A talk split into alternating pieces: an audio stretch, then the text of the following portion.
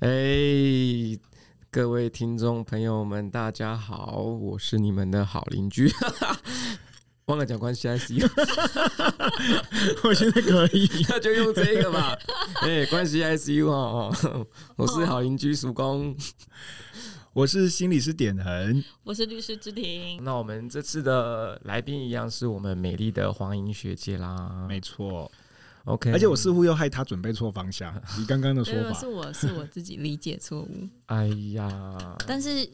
黄莹准备的方向非常好啊，对就是错是我们当就是原本没有想到可以这样聊的，意外的惊喜 真仍的然需大要。家的回应好符合今天的主题哦。 对，啊！没我们的错， 主题就是如何承接对方的情绪啦。嗯对，我们会提供一些方法，然后跟大家讨论一下。 OK，所以今天一样，点恩有一个他们个案的故事。是的，小汤米今天就要满八岁了。小汤米的爸爸妈妈吵架离婚，小汤米从小就是给阿公阿妈带大的，所以跟阿公阿妈的感情特别好。小汤米跟阿公阿妈说，他想留在阿公阿妈家，阿公阿妈也答应了小汤米一定会照顾他。可是小汤米的爸爸因为工作不稳定，主要的经济来源都是小汤米的妈妈在去呃处理的。好，所以小汤米的妈妈就跟法官表示说，自己呀、是能够照顾汤米的，也提出了很完整的抚育计划，包括未来的规划等等。可是相反的呢，小汤米的爸爸却时常喝酒，在外人看起来呢，就是一个非常不负责任的父亲。所以法官在经过几次的审理之后呢，就将了呃监护权判给了妈妈。小汤米得知自己要离开自己最爱的阿公阿妈家、啊，整天都哭闹、发烧，甚至呕吐哦。小汤米的妈妈看了是非常舍不得的，但是又希望可以把孩子带在身边。难过的小汤米就被阿公阿妈带来了心理智商所求助。小汤米看着心理师，害怕的躲在角落，也不愿意跟阿公阿妈分开。妈妈得知这件事情之后，非常的愤怒，也跑过来了智商所。她说：“阿公阿妈怎么可以私自的带自己的小孩去看心理智商呢？”于是呢，三代的人就同时出现在了心理智商所内，为了这件事情争论不休。阿公阿妈说：“小孩子就是需要，孩子在那边哭，然后妈妈在那边指责。”那究竟这样一个故事里面的每一个人的情绪该如何好好的被承接住呢？那心理学上面对于这样子的关系有什么看法？在法律上面又能够提供怎么样合适的帮忙呢？这个就是我们今天的主题啦。哎、哎这故事资讯量好大哦，嗯就很多东西是可以好好讨论的。嗯，对，而且看得蛮伤心的，对不对？嗯，哎好难过哦，而且他在他出现在智商所里面的时候，其实我们也是蛮手足无措的，你会不知道从哪里处理起，因为等等我们也许会讨论到，就是小孩子未成年的时候，到底能不能由，到底要由谁来同意他做智商，然后那个时候我们就会开始陷入一个困境，就是他有情绪，然后可是又有法规跟伦理的东西在那边，那我应该要做哪件事？对对对，我觉得那个会开始有一些，我会遇到一些困境，嗯好复杂的状况哦。没错，对啊，相当棘手。嗯，虽然就可以谈论的东西很多，但我想先问大家一件事情，就是大家跟自己的阿公阿妈 熟悉吗？大家跟自己阿公阿妈的关系是怎么样？嗯，我跟我阿嬷感情非常好诶、非常好哦。咋说呢？我小时候是，就像我之前上节目有提过，我们家小孩很多嘛，所以嗯，我其实是大部分是被我阿嬷带大的。哦我阿嬷是跟我们住在一起，那因为爸爸妈妈很忙，所以阿阿嬷其实是承担起照顾我们的大部分的工作。哦，嗯因为好像就是就是因为阿公阿妈比较有时间，所以才可以在家陪小孩。嗯嗯，点燃跟芝芝呢，我跟阿公阿妈就就是一 般般，对，因嗯为有时间才去找他们的那种。嗯嗯，因为小时候也不是嗯不是阿公阿妈带大的啊，所以就是互动没有那么多啦，嗯嗯，那点很呢？讲这个都要掉眼泪了，对，那不问了， 没有，那你说你说，因为我外婆在二零二零年过世，然后我跟我外婆的感情是非常非常好的。对，也是因为就是也是跟黄莹学姐一样是阿妈带大的嘛，可以这么说。而且因为我们我也我也跟大家分享过，就是我们家族是很有就是很有向心力的。然后之所以有向心力，是因为有这个老人家在。嗯哼，对，然后我觉得它代表了呃我很重要的生命的一个时光，就甚至包括我对于关系的就是认识，也会从那样子的一个家族的氛围成立出来、跑出来的这样子。哦对，比如说应该大家人就是应该要在一起，逢年过节就是应该要互相嘘寒问暖，然后嗯我们就是应该要聚在一起去了解彼此的状况，对，然后呃，我们是很爱彼此的，类似这样子的讯息都是这样传递出来。然后我小时候呃，因为我不是我不我小时候就是因为我我以我爸爸妈妈的说法，就是我小时候是不太哭闹的，可是就是、嗯就是内在的情绪是很多的，就是很小的时候就这样，所以很压抑。小婴儿的时候就挺压抑的，所以不是很好带，对他们来讲不是很好带。就是我他看不太出来，就是这个婴儿真实的状态是什么，就是很会忍，很会憋。好成熟的婴儿哦，对，然后我记得那时候就是很多，就是很多就是保姆就是不太能够带我，所以后来最后还是回去给我阿妈带这样子。但是阿嬷就把你照顾的很棒，对，阿妈就把我照顾的很好，就开始讲个不准准，哎对 呀，，就开始变胖这阿样。嬷养大，对，对真的是阿阿嬷嬷养养大大。对那就是因为其实大家对隔代教养好像都会有一些就是偏见，对不对？嗯，就会觉得好像隔代教养会比都是较宠溺，对对对对对对对对，那嗯就是两位就是亲身体验隔代教养，你们觉得呢？你说有被宠溺的对部分，，或是有有没有那种就是可能我们大家一般认为的偏见，就是会有纵容然后宠溺这种事情发生？我自己感受到的是满满的爱耶，我可能没有特别感受到，哦可能外人看来会是纵容或是宠溺，但是你本人感受到的是爱，可以这样说吗？还是说阿嬷自己也有一个很明确的标准跟规则在约束你们？可能是因为阿嬷她代表就是给你爱的角色，那同时间你会有还爸爸妈妈偶尔还是会管你约束你，哦嗯所以还是会有规则存在，只是你的那个爱的角色是一直在那里的，所以你可能你对关系里面哦很多的那些信任啊，那些对关系的一些看法的建构，就是会从跟阿嬷的关系里面去获得。嗯，所以如果说当你们在比如说很悲伤的时候，你们会选择的对象是阿嬷，寻找对象是阿嬷，而不是爸爸妈妈。我小时候是小时候是被打的哦时候就大喊，就是啊，杀人啦！你好 C 啊，干嘛怕 啦？什么八点档？所以点人也是这样子吗？哦嗯不是说我是我就是你的这边的隔代教养是指我完全给我阿妈带嘛？因为我我不是哦，就是、哦，你没有对对，我不是哦完全给阿妈带，就是呃，主公那边提的隔代教养好像就是完全没有父母亲的哎、就是加他们入的对不可能对占比比较少，可能阿嬷对你们的教育可能比较占多对70%不对然后、哦那我觉得我跟黄应该都不是吧？还是应你该不是？算是应该就不那算我是们就不算。哦对我们比嗯较像是就是占比有到因各为半嘛。爸妈都还是在身边啊，对对对对对对对，嗯，嗯，所以对我来说，我也是跟学姐一样，就是我觉得阿嬷成为了另外一种情绪情感来源，但是她不至于是属于教导我的那一方。嗯对，然后我自己的实务工作经验里面，如果这是纯粹的隔代教养，好像真的会有会有会有一些状况。可是、嗯呃，我觉得那个应该是说，它不是一个必要的条件，就是它它不是说隔代教养一定会有，但是有些状况可能就是它就是它的背景就会是隔代教养这样子。嗯对，因为大部分的隔代教养通常都是因为双亲可能因为工作或是什么对东西缺席了，什么因素总缺席了，然后对那个长者替补上了这个位置。嗯，对我我个人在实务工作间遇到隔代教养时，小孩子带来比较大的状况的问题，是因为阿公阿妈会卡不要不进，就是他比较他比较不知道现在的社会要求的这个东西是什么，因为他那个年代哦并不是这样看的，对所以学校的老师比如说要求某件事情，阿公阿妈并没有这一类的知识，所以当他去完成这些学校老师的要求的时候，阿公阿妈是啊完成不了的。那外人看起来就很像在宠溺，就是啊，你就没有让我的小孩做这些，你就没有让你的孙子做这些事情。可是其实很大一部分是阿公阿妈根本不懂，就他不知道原来这件事情是需要做的。那小孩子在这个状况之下，他如果他的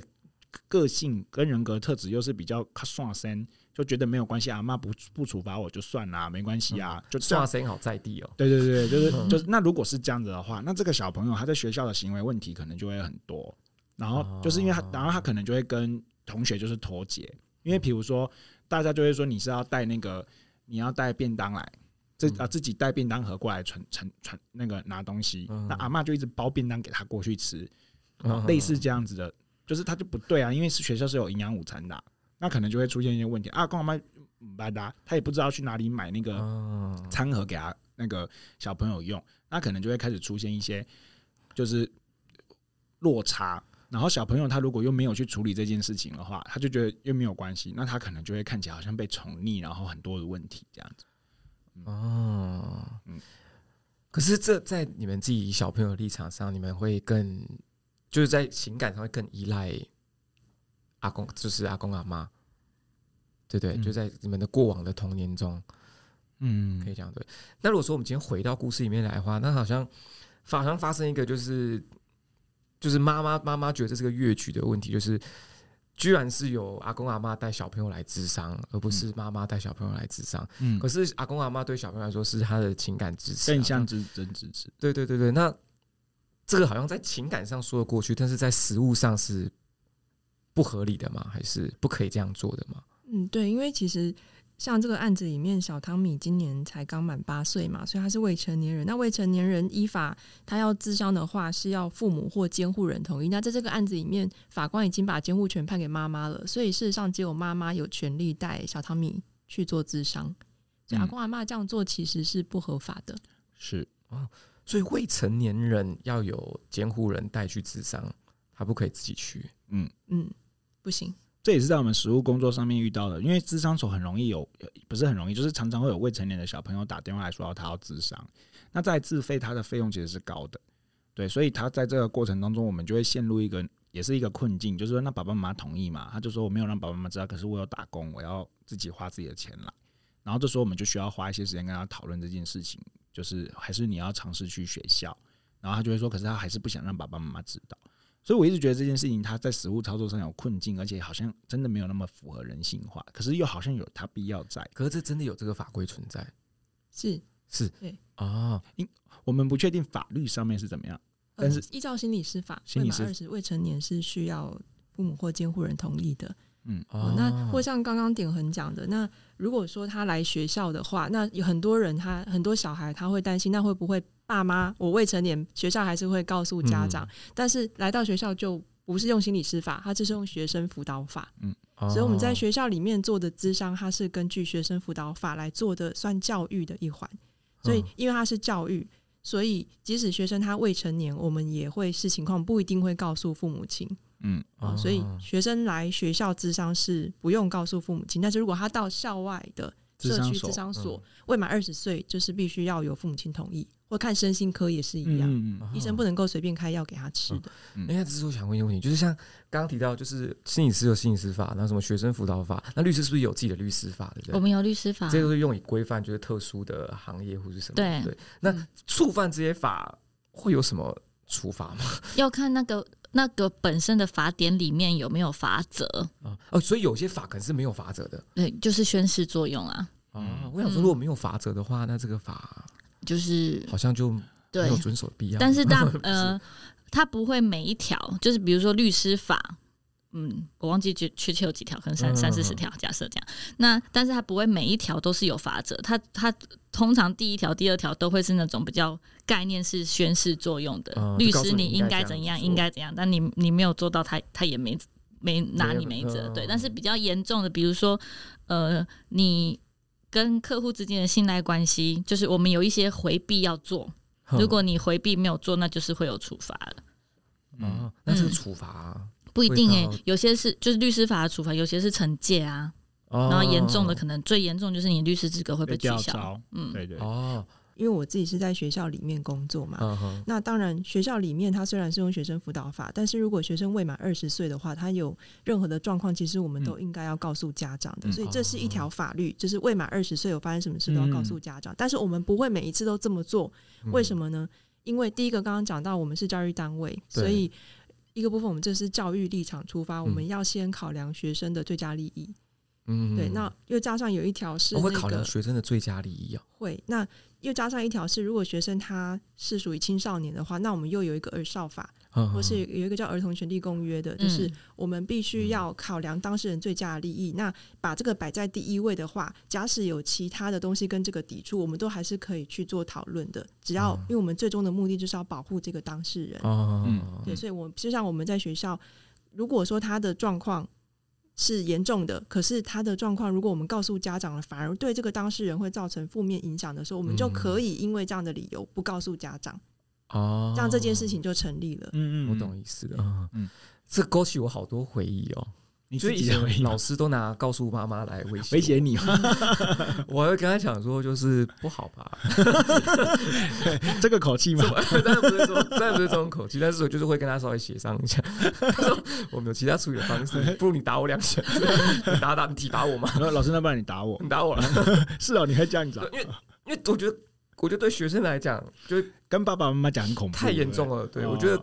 我要跟你爸妈讲，对对，对学生来说，告家长就好比就是成年人被监禁。哦。我觉得这两个是，那你的同学如果跟你讲说我要跟你爸爸妈妈讲呢，啊，去讲这揍他对啊，去讲啊你又不影响到我，但是老师这个老这师个不一样。对他讲话这个力道就不一样，嗯而且老师也喜欢拿这来威胁学生。嗯嗯大家喜欢老师有事没事跟你们家长沟通吗？嗯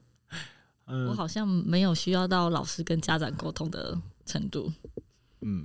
好吧，可是我觉得这这是一个好，这是一个好向度，就是如果我们听众有辅导老师的话，因为我以前就听过一个就是蛮有名的老师来做演讲，然后他就说，他说所有的家长都其实也很害怕接到老老师师的的电电话，话因为通常都是讲不好的事没情错。对然后他就说，他就他就开始尝试做一件事情，就是他打电话去称赞那个就是家长的小孩这样子，他就有尝试偶尔尝哦偶尔做一下这件事情。对，就因为是我收到老师的 line，我也是蛮困扰的。也都因为都是抱怨，是不是？因有嗯为你小孩单字要再背熟一点，是老 师， 我会盯他背单字。对啊，就是把关系弄成这样也是蛮蛮辛苦的老师。嗯。那黄彦学姐会害怕跟家长沟通吗？哎、我还好欸，还好吗哦因为我觉得我我有做到刚刚点恒提醒的那一点，就是啊就我会顾及到学生的状我况。一旦一如果我非得要跟家长沟通的时候，我一定先大力先称夸嗯赞他的小 孩，啊，那如果真的没有什么可以称赞一的，定有的，一定 有的。那小朋友真这样你的对人长生得都太好悲 观了。一定有的啦，一定只有的是就是嘛是不哦是肤浅，或者是那可以非常讲说，诚就是你小朋友真的很可爱，但是 他通常不会称赞那么肤浅的东西。哦不能这么肤浅是 吧？可是这会不会有点 yes but 的东西？就是对对，你很好，但是就是这样的东西，就是你通如果常那个你称赞到一个点，爸爸妈妈自己都会把那个 but 讲出来。啊，妈妈他们自己会讲的。所以他怎么样了？你告诉我， 所以他怎么样了？他通怎么常样啊嗯那了个情境是这样，就是我会先打趣，我就说啊，那个我不晓得某某有没有跟你说他有来找我谈，啊通哦，通常家长是已经先知道我才打电话去嘛。嘛，我说，在我眼中，你的小孩是一个怎么样、怎么样、怎么样优秀的人，怎么样的 哦坚毅能够度过这些难关，我真的觉得他很棒。老师谢谢啦，哦但是他真的是哦太焦虑了呢。对，这个时候就会出来了。我说，哦对，不过我觉得这个瑕不掩瑜啦，没有关系没有没有，哦他真的太焦虑，他想太多呢。啊。所以我觉得这个我们嗯就一起来努力。哦嗯那我觉得，如果说我自己想办法如果是家长，我就说好，那老老师说他我知道他很好，那没什么事，我先挂了。会 吗？我也想跟老师聊那天那吗？如果老师我我这样回，你会怎么跟我讲？就老师 OK，我知道他很棒，那啊啊，我等下你要开会你，再传讯息跟我讲 话。啊，这也是一个评估啊，就是我知道哦哦，原来这个家长他对小孩的状态他会是这样的是方是是是是，哦，嗯，王英好棒哦。，对，真因的为如果是我的话，我就跟你演下去，哎，式，继续客套话对对对对居然没有做任何的后设评估，我真的太不对，但是专其业实了。就是黄元学这个角度真的是对，就是你可以透过跟家长的沟通，嗯你可以了解知道他们跟可能跟孩子互动方式会是怎么样子的。嗯嗯。对，可能他就是比较像我刚刚的，可能就是比较急躁，他可能也会疏于关心自己的小朋友之类的。也是做一个评估。嗯，我我回呃，等一下，因为突然想到刚刚那次，就是学姐说那个保保有最大利益这件事情对。我记得我在全年实习的时候有遇过一个个案要跳楼，嗯嗯，然后他就说他他我去的时候，他就他就指定要，就是上去的时候，他就他就倒挂在十四楼外，倒挂，嗯，他就手这样子反折在外面，啊然后他就双脚就悬空在外面。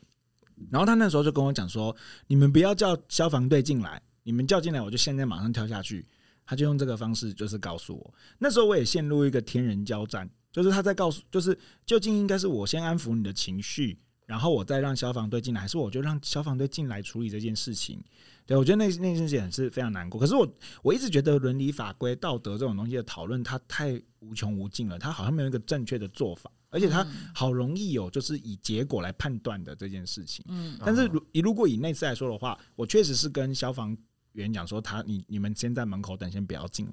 然后因为我其实那时候是有督导跟我一起去的，然后我们就讨论完之后就说好，那我去我进去跟他，我就蹲在那里，然后就跟他讲说手很痛哈，就是真的很不舒服，对，然后就是呃一定一定很难受，你才要用这种方式。然后就说我们在智商里面谈了什么什么东西，然后然后怎么样跟他谈，然后后来他就说慢慢他就慢慢的起来这样子。后来他就真的爬出来，然后这个时候消防员就冲进来了，然后消防员一冲进来，他就他就又又更紧张，他就原本他在前面的阳台，他就往后面的阳台冲，他就又冲后面的阳台，然后我就跟我的那个督导学姐就那样抱着他，哇，因为那那个他很大只，我们在抱着他，然后然后然后那个消防员说好我们出去，我们出去，就又再出去，他才又又稳定下来这样子。嗯对，然后所以我觉得那个也是，我觉得那次也是啊，我就内心也是很挣扎，就是按照来说，我应该就是通报就交给其他人，对啊，可是我人又在那边了，对，哎、其实那次的处理是有瑕疵的，因为照理来说我不应该，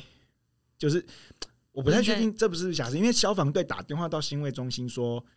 那个人要找我。然后我们我因为消防员可能也不太懂这个东西，然后我们就真的傻傻去了。可是照理来说，我不太确定到底怎么做才是最好的，也有可能消防员就自己处理这件事。可是听起来消防员又期待我去，哦，所以我现在回想起来，我觉得光是这件事情就有好多东西可以讨论了。啊，嗯，但后来这个人是安全的，就是被救下来了，对，是救下来，嗯但是后来就没有联系了。哦，可这也是蛮好的例子，就是关于要先处理事情，还是先处理情绪。嗯那他要在就是在楼顶有这么危及生命的这种紧紧急状况，嗯，好像因为我嗯情绪不一定能够被照顾，但是如果说今天处理事情的话，搞不好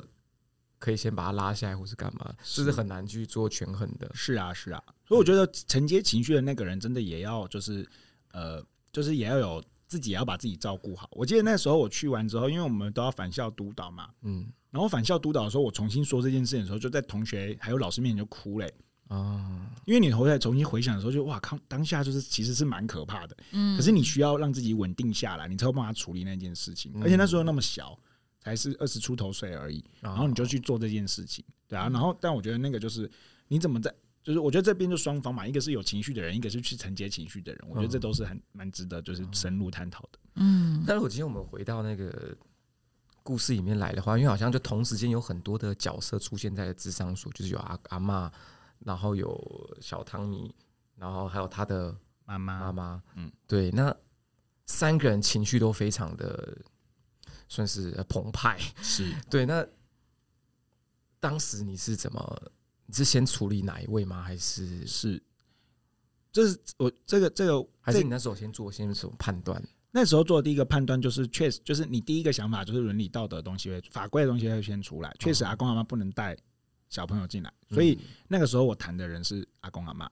哦，那就对先请小汤米跟他妈妈先出去，这样对，就是我我那时候是有一种妈妈，我知道你现在很生气，然后我我也知道你现在有很多的状况，然后看起来汤米现在的情绪也很也很难受，那我能不能给我一些时间，我跟阿公阿妈谈一下，然后你帮我在这边陪一下小汤米这样子，然后我就带阿公阿妈那进如果他这哎在场旁边室就指责小汤米了呢？好难哦， 我可能会请我的同事帮忙啊。哦如果是这样的话，我可能就会先请同事帮忙，就是照照应一下这个。但是我可能会想要先去理清一下阿公阿妈现在的想法，然后如果真的要交过来的话，是不是我们可以一起想一点办法？比如说，我也跟妈妈谈一谈这样子。对，那如就是那个时候我的第一个处理的反而是阿公阿妈啊，，干嘛？对哦，但也我觉得也可以听听看学姐的对想法是什么，对，因为我当时是第一个直觉是这样。嗯，因为是阿公阿妈带小汤米来的嘛，然后妈妈她其实是不想来的，嗯然后妈妈又是不让小汤米来的，那我在这样的权衡之下，我就是对啊，跟因为依法规你也不能跟小汤米谈啊，对就对，只对能先跟阿公阿妈。所以那时候是做了哦这，哎，这也符个处合理了法规耶，嗯，对不对？哦，这其实蛮周到的。哦，我好聪明哦，我的做法也跟是你吗差不多嗯嗯嗯，一定都是先处理大人，而且其实对你一第一个先照顾的其实是妈妈的情绪，嗯你先告诉妈妈你知道她的担心，嗯然后说你你会协助她解决这个问题，然后你嗯才去跟阿公阿妈，是你就不会让她觉得你是站在阿公阿妈那一边嗯的。嗯嗯嗯，哇，吴大对兴啊也是好厉害，刚提到是说先处理大人嘛，对不嗯对？所以 先处理最大的，年纪最大的是不先是？处理 年纪年啊最纪最大的，大就是依次序这样。这其实是某种伦理，先尊尽好尊贤，对不对？可是如果以学姐这样说的话，我觉得。呃，这个东西倒是也符合我，我因为刚刚跟学姐先讨论就是三角关系这件事情，好像也有点这种感觉，对不对？因为小朋友听起来不是一个真正问题的来源所在。嗯可以帮我们解释一下三角关系吗？ 我们现在在互相推脱，我们现在在大家镜 头没有看到的地方互相推来推去，说你讲你讲。那不如我来吧。你讲的三角关系可能跟他们的是不一样的，我想听他们的。所以然后讲个三角骨的关系，可以吗？三角骨嘛，太好吃哪一家好吃？我家楼下那间蛮好吃的，阿贤嘛，对，阿 Gam 对不对？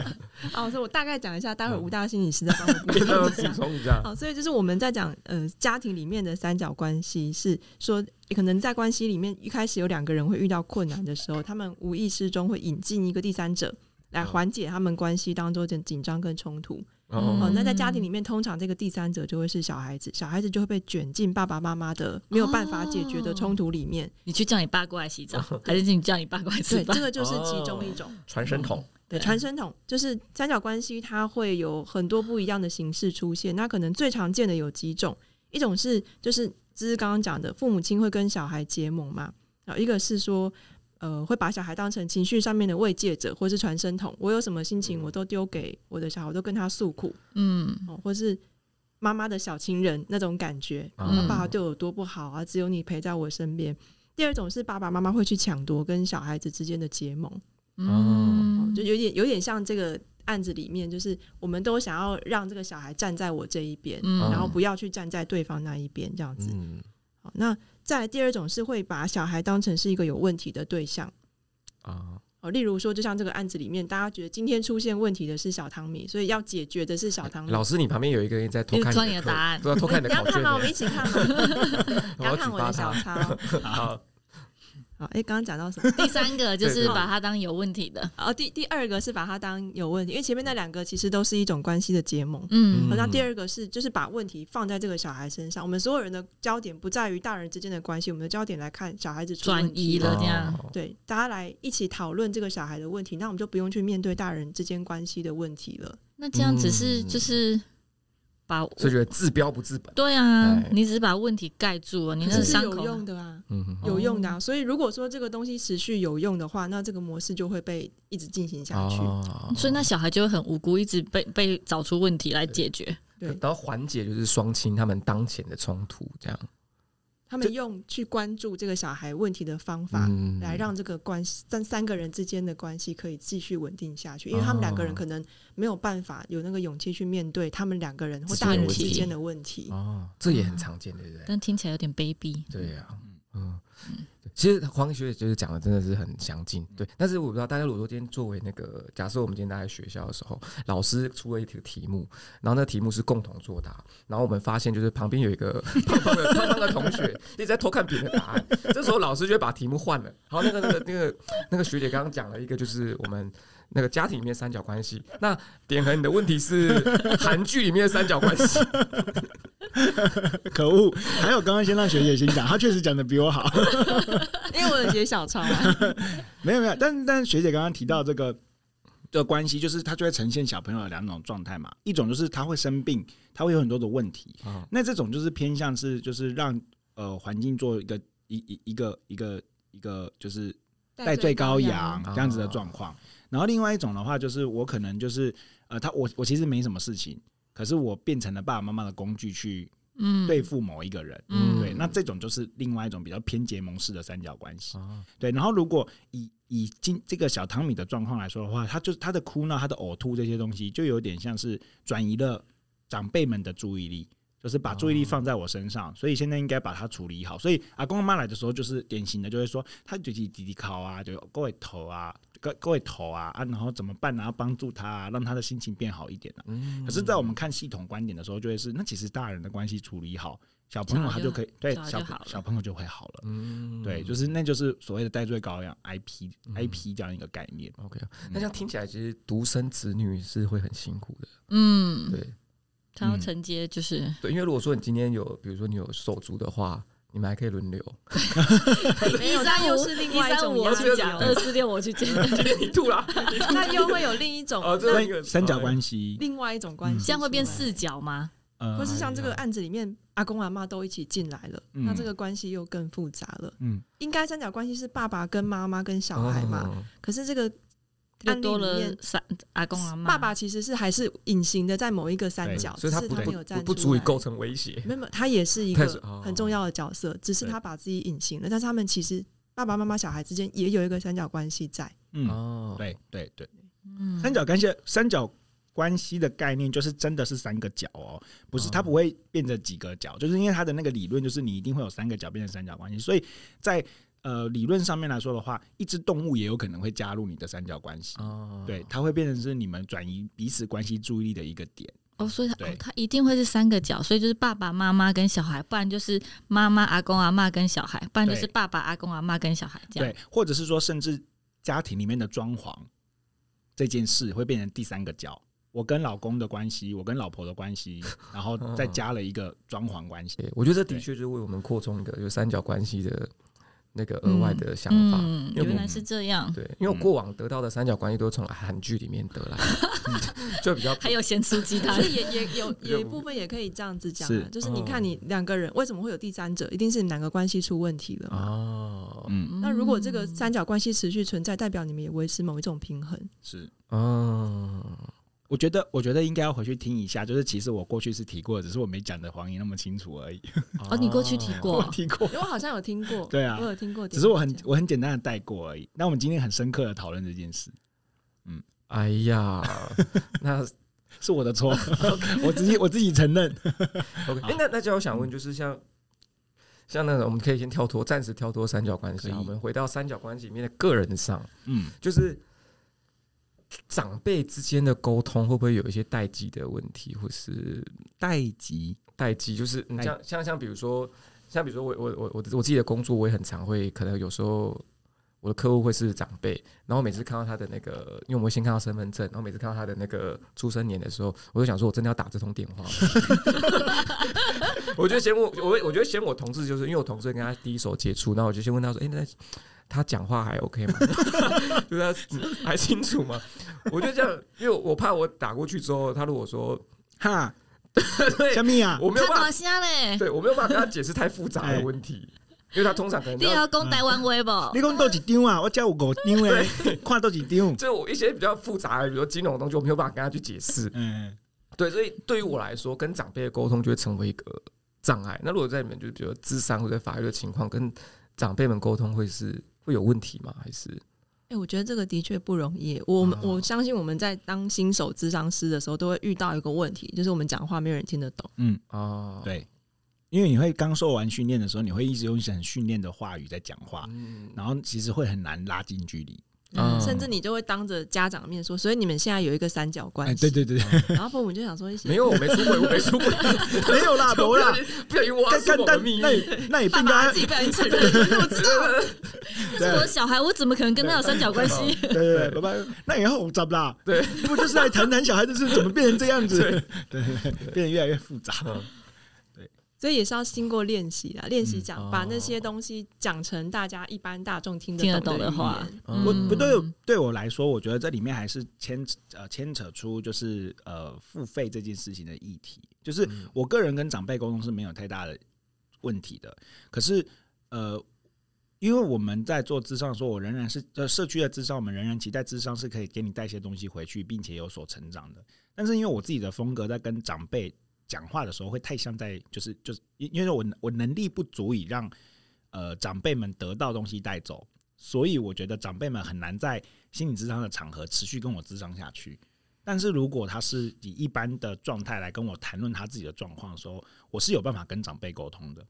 哦，我这样说不知道有没有回答到叔公刚刚的问题？没关 系。虽然有，因为其实其实点很点很是，对点很跟跟那个长辈之间沟通是比较没有什么问题的。嗯，对，就是所以如果就以就以就是这个案案子来说的话，就是阿公阿妈他们，我我能够跟阿公阿妈讲的就是我会帮你解决这些事情，就是我可以跟你一起讨论怎么解决这些事情。然后他的就是后来的工作反而是妈妈跟小唐米，就是我后来确确实是有跟妈妈还有小唐米谈，然后妈妈也同意小唐米来智商的，然后我也鼓励小呃小唐米的妈妈也谈谈她自己的状况，就是她就是明确的就是要呃呃就是妈妈有妈妈的状况，嗯，对啊，所以我觉得这也会就是朝这个方向讨论的话，我觉得就会开始出到那这三个人分别我们应该要对他做些什么事。啊、因为我会问这个问题是主要就是，如果说今天假设我跟长辈的交流都有问题了，那我又要怎么去承接他的情绪呢？啊，哦对，因为像嗯像假设今天如果说我我阿阿妈或是什么他真的很跟我年纪差很多的，他过来跟我诉苦，我可能一时也不知道怎么去回应他。嗯，对，就是我平常跟你的交流就已经很 很不不是这嗯么通畅了，那我们又要我又要承接你这个比较，就是可能比较强烈的情绪，那我也不知道怎么去承接。那你通常都对怎么做啊？嗯，你通常都怎么做？看电转移话看电题视 我通常就是看电视啊，就是啊啊啊啊啊啊，没有做对，对对就这样，就是应答，就是只有应回话而已，我就没有说，就没有没有再去深入的问啊，或是深入的去关心他。对所以你就是回应他表面上问你的那些事情。对对对对对，即便我知道他在干苦， 难扣，干够，对，因为像我记，像像我记得有一次那个什么，有一次就是因为我阿妈也过世了，然后那时候我阿妈好像因为就是她好像她她就是肚子开一个造口，就要干嘛我忘记了，然后那时候她就是在那个卧病在床，就对了，然后那时候医生一直没有办法来，因为太忙了，然后她一直跟我讲说，医生不是没有办法来，因为我没有去给红包。然后我就说啊，现在没有这种事情啊。然后，但他就用一种非常痛苦的表情一直跟我讲这件事情，然后一直要塞钱给我，就要去做这件事情。然后我们就是，我那时候我就当下我就是有点不知所措，我也不知道怎么去回应他。对，然后我就就把站红着包收了就 就放我口袋。对，没有，就我就我就是跟他讲说，这事情没有没有，就是没有没有这个事情，没有这个事情，然后我就握着他的手就坐在那边，就这样，就嗯任由他催促我去付钱。嗯，对，像我觉得这个就是我明显明显知道他处在一个很痛苦的状态，然后也有很强烈的情绪，但是我完全没有办法承接下来，因为我们跟他我们的认知不一样。然后所以说，像如果说今天回答，如果是以以我自己去承接对方的情绪的方式的话，我很大一部分都会变成是在比如说讲我自己的认知，企图改变对方。对，这是一个不好的行为。然后，但是我这种我这种做法，今天遇到长辈，我跟他本身就有交流上的的障碍，然后我们就有认知上的差异，那当他情绪来的时候，我是完全接不住的。但我觉得叔嗯公有一点很好，是即使你不认同他，你还是握着他的手在那里陪他嘛。嗯，对，嗯，就是就就变成是那是你知道你当下唯一能做的事情了。嗯嗯，对，而且我我觉得，其实承接别人情绪，就像叔公讲，有时候我们会遇到一个点，是对方的想法跟我的想法是完全不一样对对对的。对这个时候，我们好像会特别难去同理他。对，就比如说，可能就我我要同意你嘛，这样我是不是在违反？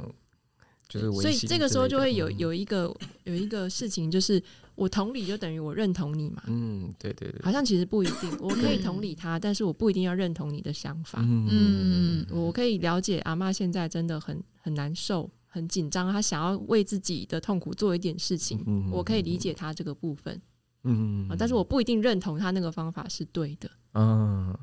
那如果在我那种情况的话，有没有什么比较好的做法呢？阿妈叫我去塞红包，我我我我也想先分享一下，就是我觉得基本上面对人的同理跟处处理的方式，假设就以心理师的呃培养的过程当中，应该是我们做得到的。可是其实我们是会分更细的专业的，比如说你是专门跟老呃长辈老人工作的专业，你是专门跟儿童工作的专业，所以。如果以我刚刚的这样说法，事实上我本来就不是专业于跟长辈沟通，嗯对，所以那个对我来说，呃，我觉得我好，我我能够提供的会是，就是在我基础的心理师的本质下去做的事情，可能会是什么这样子嗯。对，那如果是以主公那个说法的话，其实我会做的事情，我会，我会，我会假装去、欸，嗯，我会假，嗯我会假装去讲，对，嗯然后呃，然后让让告诉阿妈说我做这件事情，嗯，让他对放心。对对对，我我可能会做就是，一个善意的小谎这样子。对对对，然后然后就是 那医生一直不来怎么办？没有啊，就 那你是说这钱不够，你再塞。不是啊，不是，就如如果说如果说如果说是这这个向度的话，就是因为我个人会有点相信阿妈说的话， 啊，真的假的？哦对对对要付钱哦。没有没有，我会觉得就是说可能有这个机会，然后只是我不知道管路跟门，就是就是门管道跟管道门路， 对管路，我讲成 管路那，你会管道跟门路那，你会走拿拿着红包走去柜 台？这样这个绝那对种被这个绝对不会嘛，这绝对不会。可是如果这样的话，我可能就会开始就是询问别人，就是说有没有老那个什么，然后我们就是愿意多付一些钱，我可能真的会去做这件事哦，然后并且告诉阿妈。嗯所以我觉得这是学姐刚刚讲的，就是同理之后有没有认同嘛？因为听起来我同理完之后，我是有点认同这件事。那叔公很嗯叔叔公刚刚是确实的，以他的案例是他听完之后他是没有认同这件事，可是你仍然做到同理这件事情，嗯对啊，所以我觉得我觉得这是差别，就是同同理后的认同，我嗯我接接受接纳跟认同这件事情这样子，嗯，嗯嗯那芝芝会怎么做呢？如果在那个情境，我会假装有去去就是照阿妈的意思、欸，哎，撒个善意的小谎这样。对。哦，然后他如果一直问那医生怎么没来呢，我会说因为医生很忙，我再去确认一下他的行程。哦再去一次嗯，，对，你你别许先休困吧，呃哦嗯，休就战先季先啊安抚他的情绪啊，哦。嗯，那个 跟他讲说，就是相当于在竞 价，哦竞价相当于在竞价的。对方现在出三千，你要出五千， 我们就五 百，哦，难怪 阿阿嬷妈我只就五百，阿妈只没给有你我五百开玩嘛，笑的，给欸五百确实有点不够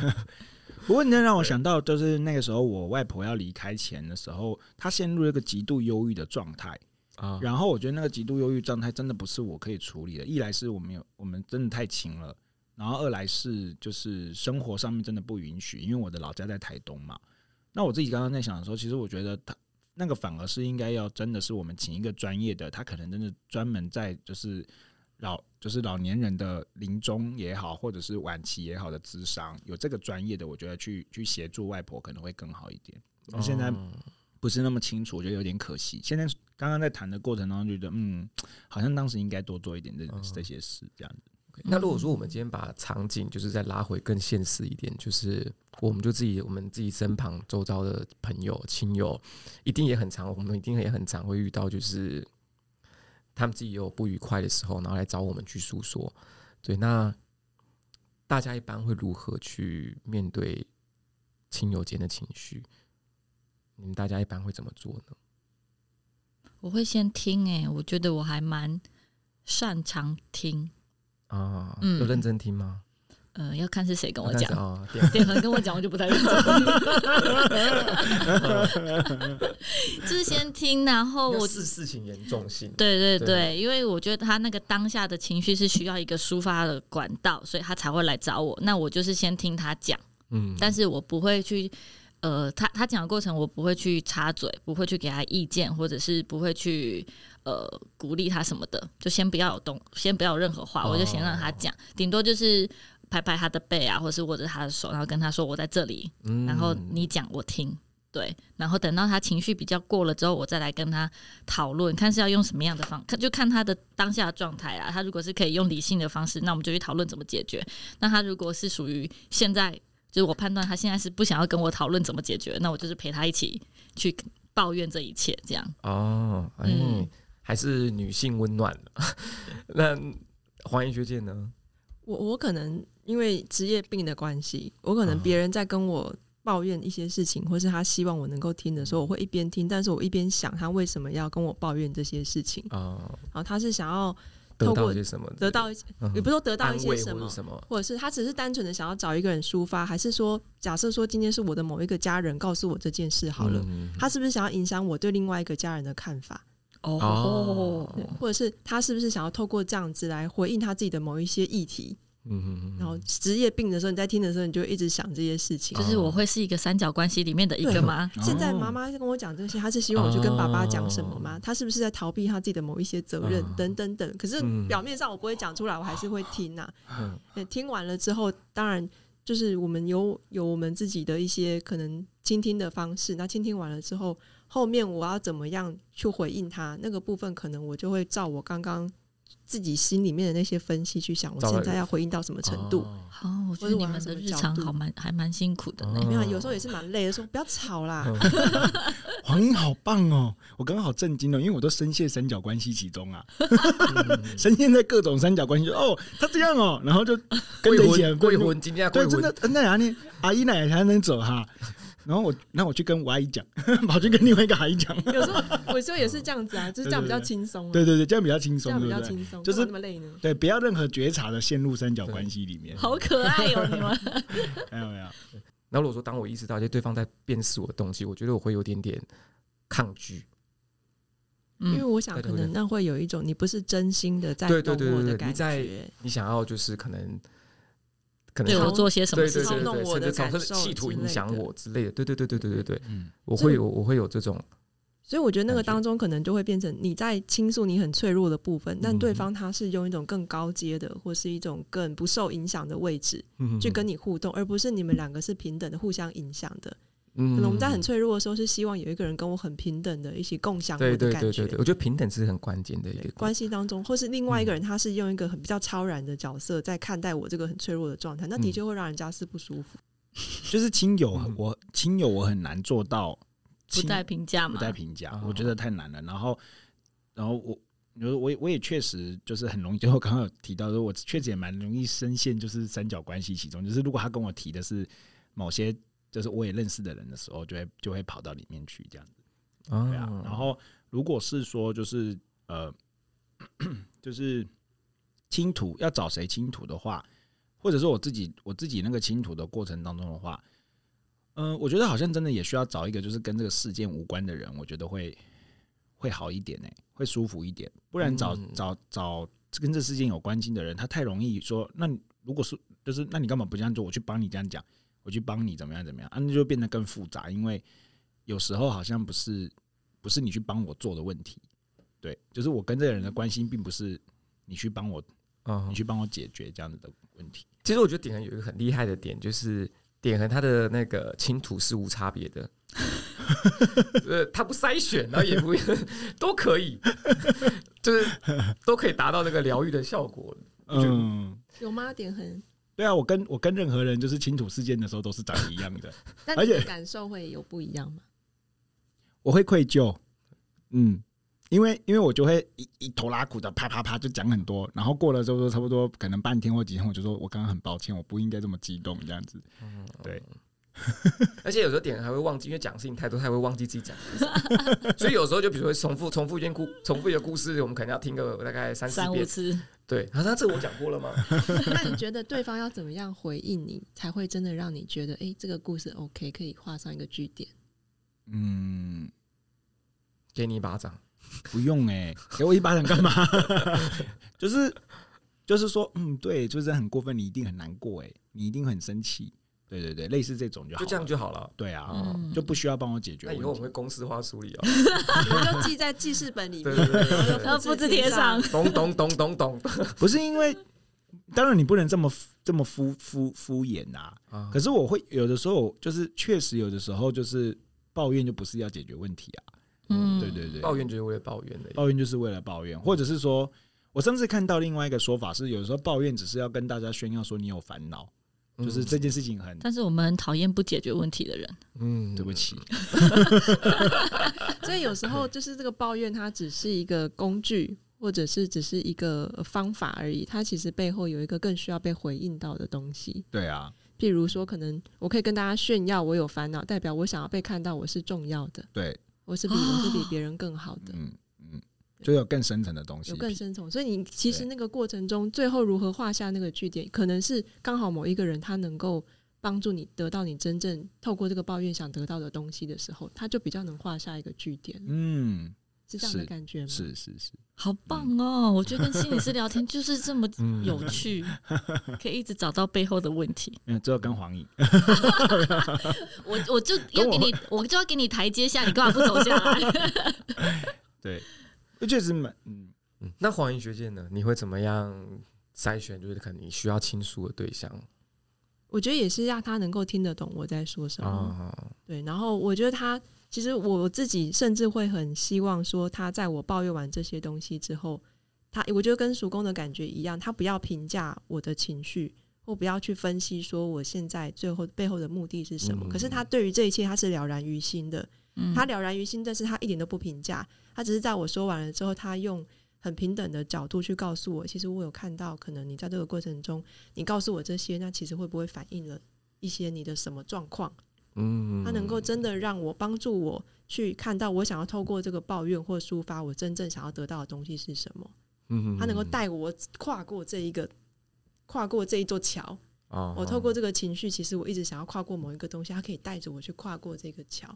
嗯我就不用一直在那个情绪里很慌张的一直乱绕。可是他这个带领就是仅仅倾听就可以带领你走到那个地方吗？所以我觉得他可能还是要有一些对我的这个实质建人议的，他可能不是嗯只是回应我那个抱怨的那个事件表面，而他能够看到说我为什么会抱怨这个事情，嗯可哼，能是一些有我重复的一些模式，或是有我的一些盲点。所以他体会提出一些新的洞见，让你意识对到。他能够看到我在这个抱怨底下，我有一些更深层的需要，他能够看到。哦我觉得其实都是被看到。那如果说就是当你在情绪增生的时候，你可以你听得进去吗？还是你也会先本能性的抗拒？所以他的态度就很重要啊。哦他是在指责，或是他是因为一个高于我的那个位置在嗯指导我，这样的话没有一个人可以接受，那是嗯很伤自尊的事情。是嗯，对，所以每一个人其实都需要先被尊重。我觉得嗯你是尊重我，你不评价我的，你告诉我这些，我们是很平等的在交流。那嗯哼他后面讲的那一些可能看穿我那些抱怨底下的东西的时候，嗯我就不会那么抗拒。嗯哦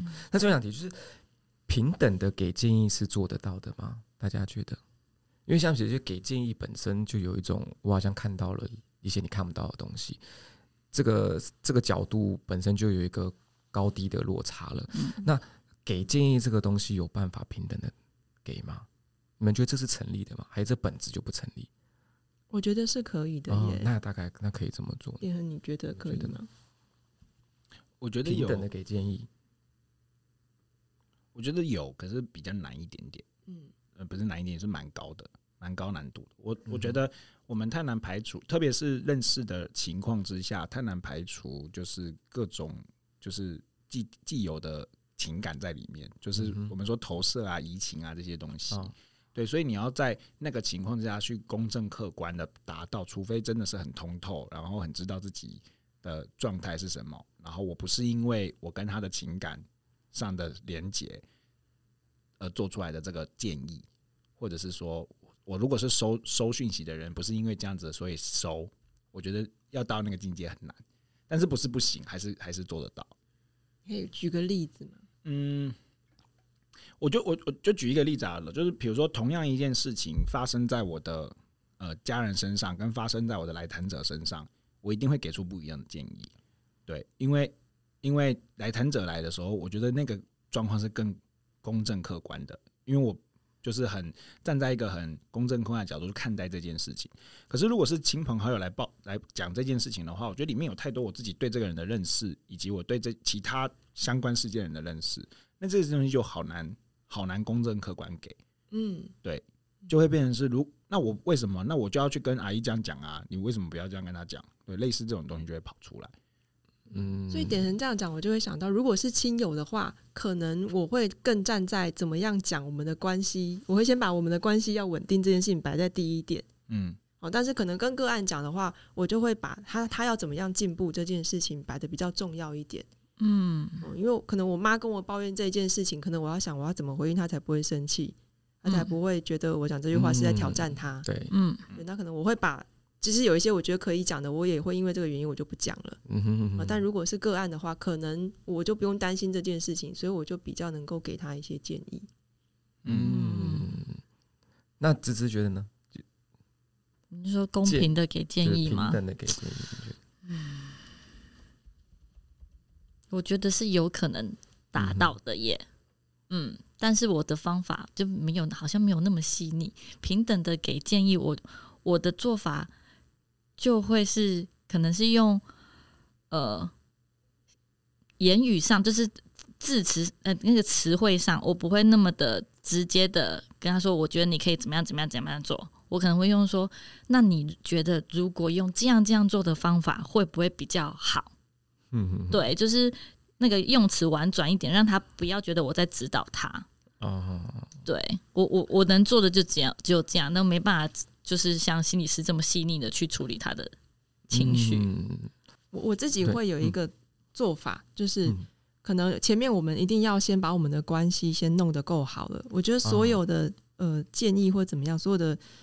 意见要让人够让对方去接受，你们两个之间的关嗯系是非常重要的。当我们两个关系够好了之后，我们要来挑战给建议这件事情。哦而给建议这件事情的做法又很像刚刚叔公讲的，我必须要去留意我们这个当中权力位阶有没有一个变化。嗯嗯有时候我会用一个做法是，诶，就我对你的了解，或是我看你之前的做法，你好像会怎么做？那你这次怎么没有这样做？嗯那其实是一个很合理的一个做法嘛。嗯我说，就我对你的认识，你你你应该会想到什么样的做法？啊，你这次怎么没有选这一个？啊，所以这个东西不是我给他的，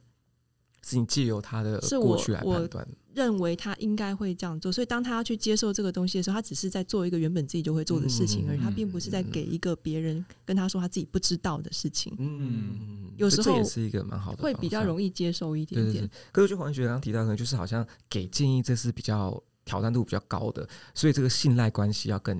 强。更强。嗯，嗯，所以因为像比如说我们我们接我们在过往接受到一些可能朋友之间的抱怨，其实有时候信赖关系根本没有 这么充足。就可能就是可能就只是同事而已，然后他可能周边没有人讲，他就突然找你倾吐，我就会敷衍他。嗯对的哦哦，这样子哦，嗯 也只能敷衍也只了，能不然然后我们跟你 对又跟你不熟，对，就好像就针对不同的人，我们得会有不同不同的的处理方对对式。对对对，嗯，啊，那要走到什么样的层，什么样的信赖关系，就是怎么样的，我们要怎么判断，就是这个信任关系已经到了一个我好像可以给予建议的时刻，这个要怎么判断呢？你们觉得，就什么样的信赖关系才足以支撑给建议这个行为？我通常会等对方问我建议，我才会哦你怎么跟他看讲？你怎么想？那你觉得呢？你觉得呢我要怎么做哦？我可是怎么有些不可是有会贸然啊，可是有些人问，哦，就不主动给，我很少主动给建议，哦可是有些有些人问这句话，他只是想要讲自己的东西，对不对，对？嗯，你就觉得像呢？就像我我会倾吐的对象，我一定会去找那个他能够给我我想要的建议。嗯啊， 啊，对我已经已经有一个答案了。对我已经有个答案，我只是要去找一个可以支持我的人。所以想要我如听到那句话从别人口中说出来，对，所以我如果已经预测到说我跟他讲他会否定我，那我一定不会跟他讲。哦啊，嗯，我觉得那就是堆叠出来的，就是关系是堆叠出来的，就是你你会在那个过程当中，由于我们一直以这个状态跟你互动，所以你开始知道，就是说，即便我这么做的时候，你都不会评价我，或者是给我那么多的，就是就是就是剧烈的反应，到我没办法接受。然后再这样长期下来，我已经预测到给我建议那个人会是这样子的状态的时候，我觉得我就我我就是那那个时候的关系，我觉得就是就是已经稳定的关系了。所以有没有一个明确时间点？我觉得没有、欸好，像很难，嗯但是嗯但是他那个过程我，我认为是堆叠出来的，就是他慢慢的就是信任，慢慢的相信，然后他真的做出来的时候，你他也确实符合他的期待，就是他并没有因为我没有做什么大家觉得应该要做的建议而就来批评我，就来攻击我，然后那这个时候我就会愿意听他讲他给我的一些想法，因为我知道，即便我没有选择他给我的东西，他也不会怎么样。我觉得那个那那个状态是很，那个那个状态是最好的状态。所以我，我、嗯时常在说的就是，在智商里面，事实上我们也不，我们也没有被鼓励给建议。耶，欸对对对，就是给建议是很，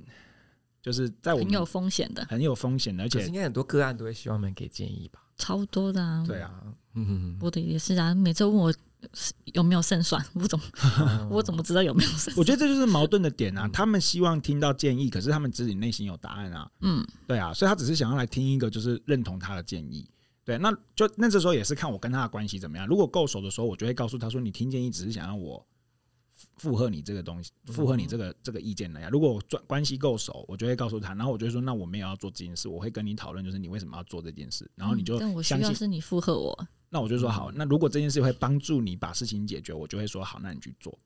对我来说，我可能就会，我可能就会以这样子的方式去去做陈述，嗯，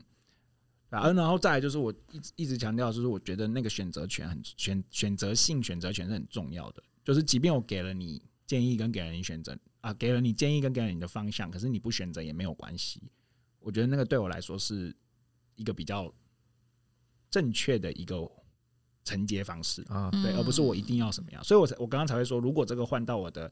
亲朋好友身上的话，我觉得会有点困难。而且嗯我觉得，就是、虽然我给他建议跟方向，但选择权在嗯他。我我这样跟他讲，反而能够减轻我对自己的压力。因为如果我给他这样的方向，他也照着我的方向去做，但结果不如预期，他会反过来好像就有责任了。对嗯对，但我觉得这也要看啊，因为有的时候熟到一定的程度，我跟朋友讲这种话的时候，他会说：“那你有讲跟没讲一样啊？哎，对我们对很对常对跟你讲这句话， 对你有讲跟没讲一样。”可是我就会跟你讲，那我这个时候我就会跟你讲说，就是如果是我，我会怎么做？嗯但是就是我不太确定，就是你的方向，因为接下来我跟你讲这样做的时候，接下来会有 A、A、B、C 三种选择，然后你到时候可能你又会再来问我 A、B、C 怎么选择。那可是你不可能马上遇到我啊，你就会马上需要做这件事啦。好，比如说可能问我说，那如果等一下我去跟我的老板讲说，那我离职，然后他他跟我讲说，那离职怎么样？然后呃怎么样怎么样？那接下来我要怎么办？我说对啊，那就对啦，你就没就是我的建议是给你说，我会说好，那我要走。那可是如果老板说你要走之后开始跟我谈条件，那我可能就会跟他谈啊，但是你我不可能在你身边啊。那我好像好难给你第一个，就是说你该怎么样的东西，就是我没有整个思想体系跟脉络在你的脑袋里面，所以我给的那个建议基本上就不是太可靠嘛。我认为是 这样啊。嗯，所以我要跟老板提离职，不能带你去。你要带我去跟老板提离职吗？ 这不是也是蛮奇怪的？你你老板应该会觉得蛮怪就是的吧？吵他一架个的时候有个人可以指正 对，带一个莫名其妙的人来，对啊。所以我觉得给建议这件事情确实没有这么容易。嗯，嗯好。那我最后想问一个问题啊，就是，就假设我们因为我们在场四个人嘛，对，假设我们今天真的遇到了一个，那个就是可能，应该不不不应该不能这么问，应该说我们在场四个人哪个人最符合大家心心中适合倾吐的对象？黄莹啊，毫无疑问，我自这己次都会怀疑选我吗 自己。我觉得我可能会想要跟点恒讲、欸，嗯，嗯因为看起来比较笨嘛。 因为我觉得他很能，对我要觉有得理由，要有自要己的就是理一个由，跟我嗯共鸣的感觉。嗯你说有时候人当下就是要有一个跟我共鸣的人，嗯共鸣完了了，好像某一个我的被听见的需要就能够被回应了。嗯嗯啊，共鸣的话，我一定会选点恒，嗯嗯，第一 品牌，哎，共鸣专业，共鸣专业户。对那嗯点恒呢？倾吐哪一方面的？各种吗你？ 我想想你看，自己想 自己判断，对，嗯，你自己细分也可以，我我会选黄英，嗯，对我那一我们定 俩要不要结婚好了？在在没错好好好，以后节目就以就是就是夫妻相称， 老婆那个 很过分，很过分。反应那你的原因是，嗯，我觉得是语言的语言的频率，哎，嗯嗯，就所是以心理师会比较容易跟心理师结婚， 这样吗？哦，好像也没有这样子的那，律师跟律师之间的语言频率也是蛮大的啊这，就很常吵架。啊很难辩论这 样子。对，嗯，就是会觉得，就是因为因为我呃，我觉得对我自己来说，我觉得跟每个人不一样。对我自己来说，就是我我在情绪正盛的时候，其实我真的没有要解决问题。嗯，我是说真的，对对对，所以那个时候如果是就是如如果给的是我解决问题事情的时候，我其实会我会需要冷，我会我会我会打住，我会停在那里，就是那那我还要继续讲嘛，我还要继续讲这件事嘛，然后可是我没有不解决啊，我真的没有不解决这件事情，可是我当下就真的是想要把就是这个感觉跟感受说一说而已。可是如果这时候就是很快速的，就是来跟我讲说你应该怎么做，你应该怎么做，或者是很指导核心的问我，就是灵魂你想要探嘛灵魂探问，嗯，对，就是这个时候我没有不能接受，可是当下我就会冷，我就会冷掉，对我就会冷掉，我就会去我就会说好，那我思考一下，然后我哎、就会去想所以这样也是一个让你冷静的方法。对，哎，好像是哦，对，这也是另外一种方法，可是那个要看 熟可悉可程可度可，他想要把情绪完全发泄 出来，对，这要看熟悉程度，对，就是如果不是很熟悉的人，你做对我做这件事情，我就会觉得说，就是就是那我真的再也不会跟你讲了，对，就是即便他的出发点是他为我好，可是我就真的不会再跟你讲，因为我觉得那个就是不很是不舒你服要啊的，方式，就是当下很不舒服，嗯是非常不舒服的。可是如果很熟悉了，你跟我讲这件事情，而且我并且我知道你是为我好，那我就觉得这是另外一个对我很有效的、很很有很有效的方式方向。嗯，嗯，好，我们知道了。嗯，那如果 我要所以怀疑建议的话，我会找芝芝。嗯建议吗嗯 Sorry，Sorry，点恒。好，离婚，现在换这 边，太快了吧对？这是我们结婚，对，这边多元成家，好， 那原因是，因为我觉得芝芝她在听的时候，她我觉得她头脑是很清晰的，她一定能够帮我各方面很多我很弱的地方，她能够帮我去整理起来。这这理由够充分吧，可以可以可以，因为我们会成为一个同温对，层，我们两个一直就会一直在那边对对人对人神共愤，就是会成为一个同同温层，一直在那边说对啊怎么对啊，的，气死了。对对对，我所以，我只要找建议，我会找知识。但如果是有一些我想不透，或是我想要有一些新的，我想要有一些新的看法的话，我会找叔公，嗯因为我觉得叔公是一个很叛逆的人，嗯，对，他可以给我一些非常不同方向的想法。真的要突破同温层的时候就要找找对，要叔突破公同温层的对时对候，嗯，想但要是那被要嗯那要心理素质非常强才 想要被狠狠一击的时候，就找叔公。想要被呼巴掌。 对，那芝芝呢？他刚刚有说啦， 对啊，我毫无觉得选哎、择，那原因呢？嗯，第一个是我觉得他可以帮我厘清很多我没有看到的面相，我的情绪。嗯嗯，对，我觉得这个是呃当下我需要呃支持我的地方。啊嗯，所以我会找黄英。大家但大家会不会觉得，就是性别在这上面会不会有一些差异？会会会吧？吗？嗯我觉我觉得得长相 会，对，张啊亮，我嗯， 我我要放很多就是。就是我自己的帅气的照片在我们的 FB 上面，让大家就是不要误会我，因为我长得很好 看。我在节目里面都被人家说的好像很胖很丑一样，因为像我自己不，回 答，直啊接进下一他不回答，对，好过分。没有这段我准备剪掉了。 对，啊性 OK，别我觉得有嗯有时候也是会也是一个考量啦对。对，有些事情会想要找同性别的人讲，Mm. 嗯嗯，对，会是一个考量。对，因为这一在我自己周遭有一个很有趣的状况，就是我有一个朋友，他他是男生，然后他平常就是跟我们就是其他男生朋友在一起的时候，就会去打打嘴炮啊，就你就互相比较来比较去，就这样。然后可是他会找我们这些男生各自的女朋友去谈自己的心事， 非常有趣哦。因为我们那时候我们这个群大概有大概大概八个人吧，然后八个人可能就是大家彼此都有自己的男女朋友，然后他就会找这八个人的女朋友去谈是不是？就比如先找 A A 的女朋友不行，还找 B 的女朋友，自己的女朋友，他会这样合理子吗？然后他谈的东对啊，西，这样合理吗？对，当然先不不不不管他真实的但东西，他需要，但他结需果要，对，我们就会觉我们就会觉得说啊，他就跟我们就讲不出口，那他跟你们讲讲的好，那就讲吧。所以好像就是性别在这个地方也起一个很大的影响作用。嗯，我觉得看个人，但是嗯我、可是我觉得对我自己来说的话，真的是看你怎么回我。啊，对，即便即便是异性，就是女生回了我很奇怪的方式，比如说她一下子就说啊，你那个就是其实就是你自己想怎样啊，就是那个会瞬 瞬瞬间冷掉，完全没有办法谈。嗯同样的，如果今天是一个男性，他跟我讲说，对我听懂了，我还是会继续跟他谈，对啊，所以乍看之下，你一定会有第一个选择去选择男的或女的，可是最后你还是会回归到你怎么谈这件事。嗯，嗯，OK，好，那我们就做一个小总结啦，就是在关于承接情绪上面，其实我们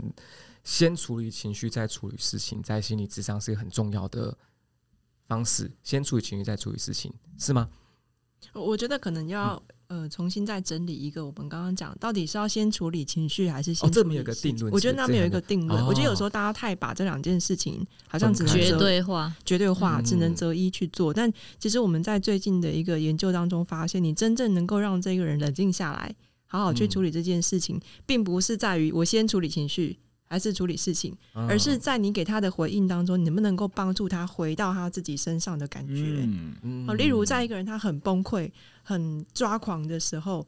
这时候可能你你只是站在旁边去反映他的情绪，哦，你现在很生气，哦，你现在很难过，嗯啊、或者是直接跟他分析事情的利弊，有时候都没有办法马上帮助他回到一个比较冷静的状态，反哦而你能够帮助他的方式是你让他先感觉到自己的身体。例如，你跟他说：“我看到你现在身体在发抖，你现在身体最紧绷的是哪一个地方？”嗯或者是你现在最想说的话是哪一句？你让东西是真的回到他当下的状态里面，帮他说出来的，这个东西他才能够真正的启动收他大进去脑的某一些。嗯呃因为当我们人很激动的时候，那个杏仁核是整个被激发出来的。嗯我们在理性思考的那个所谓前额叶的部分，就是我们额头那个部分，啊它是整个没有办法去运作的。嗯啊，所以只有当你能够回到他身体的感觉，或是真的帮他把一些感受性的东西说出来的时候，他的那个杏仁核才可以慢慢的比较放松。这时候你前额叶的血流才会慢慢增加，他才能够嗯去做理性的思考。嗯啊对，哎所以这个反映对方的状况是我们要把他的我们看到的东西讲出来吗？对，举例来说，呃，可能当一个人就像刚刚讲，他很激动的时嗯候，他可能如果他当下什么都听不下去，他就是在自己的情绪当中。可能我当下如果在智商室里面，我会做的方式是，我会在他旁边跟他做一个类似的动作，嗯例如他身体是卷起来的，嗯然后整个把自己包住的。我就会说，我感觉到现在你的你的手指头握得很紧，你的指甲紧紧的牵在你的手掌心当中，嗯啊，你可以感觉到你的指甲让你的掌心是痛的，这种很细微的感觉是符合他当下的，甚至这种都可以帮助他冷静下来。哦，把他那个过程、那个事实状态陈述给他听，让他去感受是不是我现在在做，就是有这样的动作对，。让他回到那个身体的感觉。因为我们想，你们去感受你们自己情绪非常激嗯动的时候，你们是不是整个都在头脑很胀，嗯，然后完全没有办法去体会到其他生活周遭或者是整个环境当中的事情？嗯，然后事后才发现手受伤了。到时候你才发现你的手已经被人握得很红了。所以我们要嗯帮助他的是，你先回到你身体的感觉。嗯，比如说，你现在感觉到你的肩膀是很紧绷的，或者我觉得你的你的手掌压着你的大腿等等之类的，这种东西都有办法能够帮助他回到身体的感觉。嗯，嗯，然后这个时候他才能够真的比较，真的说你能够慢慢的让那个大脑整个理性的系统可以重新启动。啊对，所以这是在倾听后的回应嘛？因为就是前期他情绪正盛的时候，我们首先要做的是倾听嘛，对不对？所以倾听后，我们做了回应，就是像是我们反映一下他的我们所观察到的状况。嗯，对，或者是有一个举例，当我们一开始我们在学着要怎么样去回应个案的时候，嗯怎么样去接住他的情绪的时候，有时候会有两个状况。嗯这个状况，举例来说，当一个人很生气了，嗯好、可能呃，我们用一个呃比较画面式的东西来想象好了。今天我跟一个个案，假设我的目标是要带他走到山丘上的那个小房子。那有一种同理的方式是说，哇，你看那个山丘上有一个小房子，那你现在要走过去，然后你看旁边有树什么的，然后你跟他描述他周包周遭的环境，跟他现在人站在什么地方。哦，这是一种同理的方式。另外一种同理的方式是，哇，我看到你现在脚踩在松松软软的草地上，你可以感觉到你的脚掌是痒痒的，我可以感觉到你现在的呼吸是有点急促的。嗯嗯这两个其实都是在反映他的状况，可是我们去感觉一下，这两种反应带给这个人的影响会是完全不一样的。嗯嗯，所以我们在讲，当你真的要去所谓承接住一个人的情绪的时候，你是站在很远的地方去描述他现在哦，你要走到那个山丘上，你旁边有一个树，嗯旁边有一个房子，这样的一个同理，还是说我是真的能够去描述他现在这一个人的状态的？嗯那些他自己可能都还没有意识到的部分，你可以帮他描述出来的话，那个人就会觉得我的情绪真正的被你承接住了。嗯，嗯大家会不会太抽象？不会，我会很清楚。真的好棒嗯。好，可是好好像有点难，就大家大家很专心的在嗯真的 focus 很在细这个，腻、啊，对对对，真的要嗯好好想清楚。就如果说我们今天真的好好把对方的情绪给承接下来的话，嗯其实，在倾听的过程中，我们可能就要稍微想一下，就是我们可能后续要怎么回应会比较适当。或者举一个比较实际的例子好了，就举有一天我跟我妈，我妈在跟我抱怨某一个阿姨让她很生气，啊、哎然后如果说我们用第一个那一种比较有距离的反应方式，我可能会说：“妈妈，你现在很生气，嗯妈妈，你你很不喜欢阿姨，阿姨做的什么事让你不高兴？嗯这可能是一个比较有距离的一个反同理应方式、同理方式。嗯那假设用第二种的话，我就说：天哪，我真的觉得这要被你真的要被气疯了，因为我觉得你现在气到整个手都在抖。你在讲那个话的时候，你真的是嗯嗯哇，妈妈，我可以感觉到你现在，当你讲这句话的时候，你似乎又觉得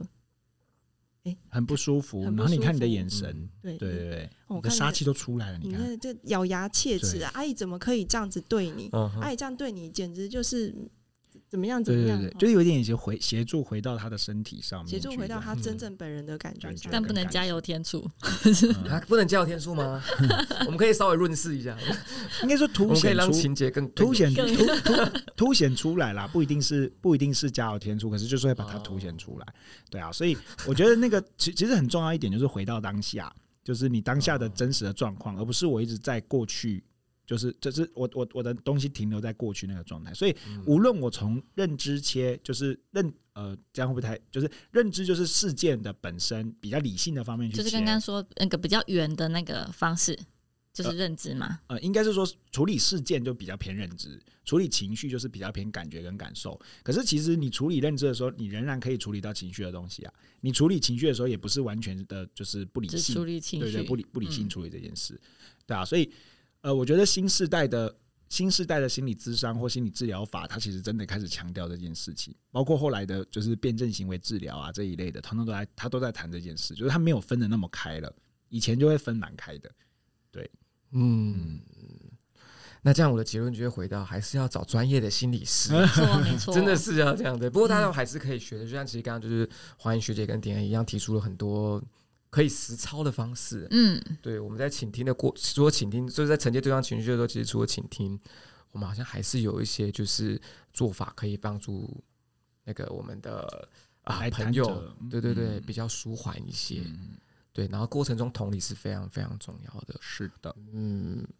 ，OK，那今天就到这边啦，超级感谢学姐再次的成为关系 ICU 之友， 没有错，帮我们对补对足我们一直以来薄弱的心理层面。好，我今天也借由小汤米的故事带了一些法律的知识跟心理的知识，那希望大家会喜欢哦。那接下来我们也会有呃。再来剩下的一一两集，会把我们这一季告一个段落。那大家如果对我们接下来的发展有什么想法，都可以再告诉我们。我们下次见啦，拜拜，拜拜拜拜拜